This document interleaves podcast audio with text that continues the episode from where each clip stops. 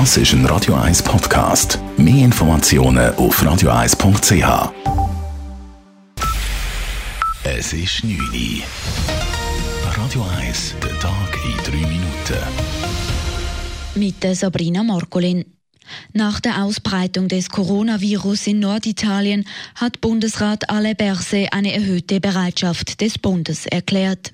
Vor den Medien in Bern sagte Berse heute, die Schweiz sei nach wie vor bestmöglich auf einen Krankheitsfall vorbereitet. Die erste Priorität des Bundesrates ist der Schutz der Bevölkerung. Und ich kann Ihnen auch heute bestätigen, ich habe es schon gesagt Ende Januar, die Schweiz ist gut vorbereitet für diese Situation.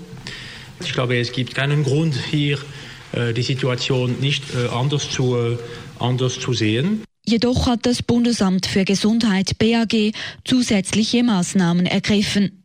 So sollen vor allem an der Grenze im Tessin die Informationen zu Schutzmaßnahmen verstärkt werden. Auch baue die Schweiz die Kapazitäten aus, sagt Pascal Strupple, Direktor des BAG. So haben die Labors in den vergangenen Tagen die Kapazitäten für Tests auf das Coronavirus erheblich erhöht. Eine solche Erhöhung ist auch im Tessin geplant. Das Referenzlabor Genf wird ab morgen unsere Tessiner Kollegen unterstützen und so ermöglichen, dass diese Tests direkt im Tessin durchgeführt werden können. Zusätzlich würden nicht mehr nur Reisende aus China getestet, sondern auch Personen, die schwere Atemwegsbeschwerden aufweisen. Ein US-Gericht hat den früheren Hollywood-Produzenten Harvey Weinstein wegen Sexualverbrechen schuldig gesprochen.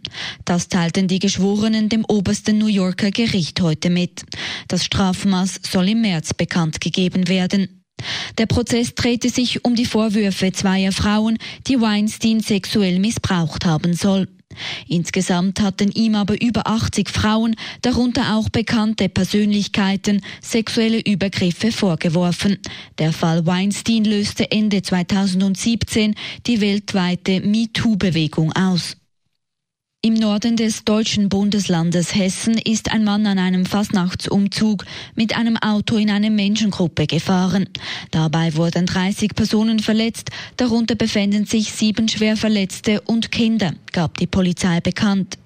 Bei dem Fahrer handelt es sich gemäß Ermittlern um einen 29-jährigen Deutschen aus der Gegend. Die Polizei geht von einer absichtlichen Tat aus, Hinweise auf eine politisch motivierte Tat gäbe es jedoch nicht. Gehörlosen Menschen im Kanton Zürich soll der Zugang zu politischen Informationen vereinfacht werden. Das hat der Kantonsrat entschieden und einen Vorstoß von SP, EVP und Grünen mit großer Mehrheit angenommen.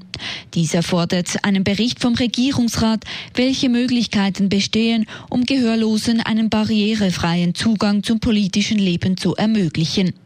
Besonderes Augenmerk soll dabei auf den Webseiten des Kantons sowie den Wahl- und Abstimmungsinformationen liegen. Auf das Bestreben der gehörlosen Organisationen wurde die Diskussion im Parlament simultan in Gebärdensprache übersetzt. Radio 1 Wetter. In der ersten Nachthälfte ist es mehrheitlich klar, gegen den Morgen ziehen dann aber hohe Wolken auf.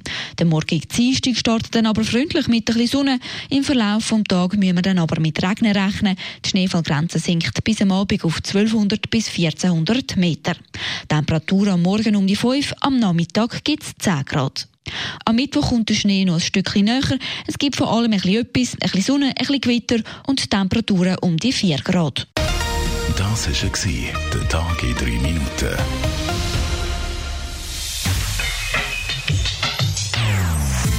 Non-Stop Music auf Radio 1.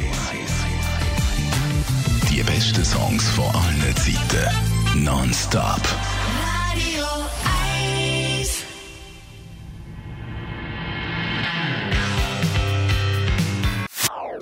Das ist ein Radio 1 Podcast. Mehr Informationen auf radio1.ch.